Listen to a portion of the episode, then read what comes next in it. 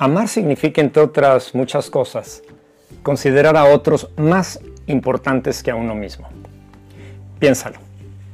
Las más profundas amistades son aquellas por las cuales estamos dispuestos a realizar acciones excepcionales, ¿cierto? Incluso a sacrificar preferencias personales. Sí, mira, todo por la persona a quien se ama.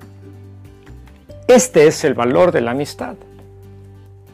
Proverbios 18, versículo 1 en la nueva traducción viviente dice, la gente poco amistosa solo se preocupa de sí misma, se opone al sentido común. Este versículo nos hace pensar en una característica de nuestros corazones, que tiene que ver con nuestra dificultad para escuchar consejos. Ay, cómo nos cuesta escuchar consejos a todos, ¿no es verdad? Dios aquí te comparte, digamos, un tip para escoger amigos un candidato a amigo o amiga es quien dé evidencia de saber escuchar consejos.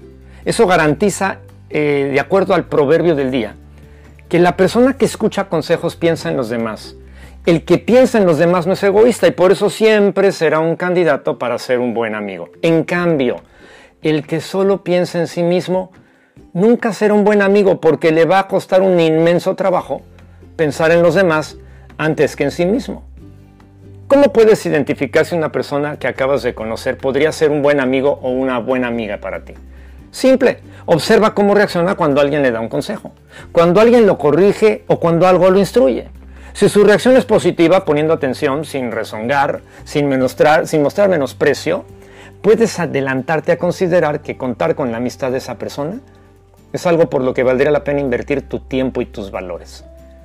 Pero cuando conozcas a alguien que se burla del consejo de personas respetables como los padres, maestros, sobre un colega, de un socio, de un cliente, de un subordinado, del jefe, mira, se hace obvio que se trata de una persona necia que aún necesitará crecer en sabiduría para que pueda garantizar una amistad a toda prueba. Pero pongamos el foco en nosotros, en ti. ¿Cómo reaccionas cuando recibes un consejo? ¿Serás un candidato a un buen amigo? Dios amoroso, Gracias por darnos tu palabra por medio de la cual nos instruyes y por nuestros padres y maestros que nos aconsejan.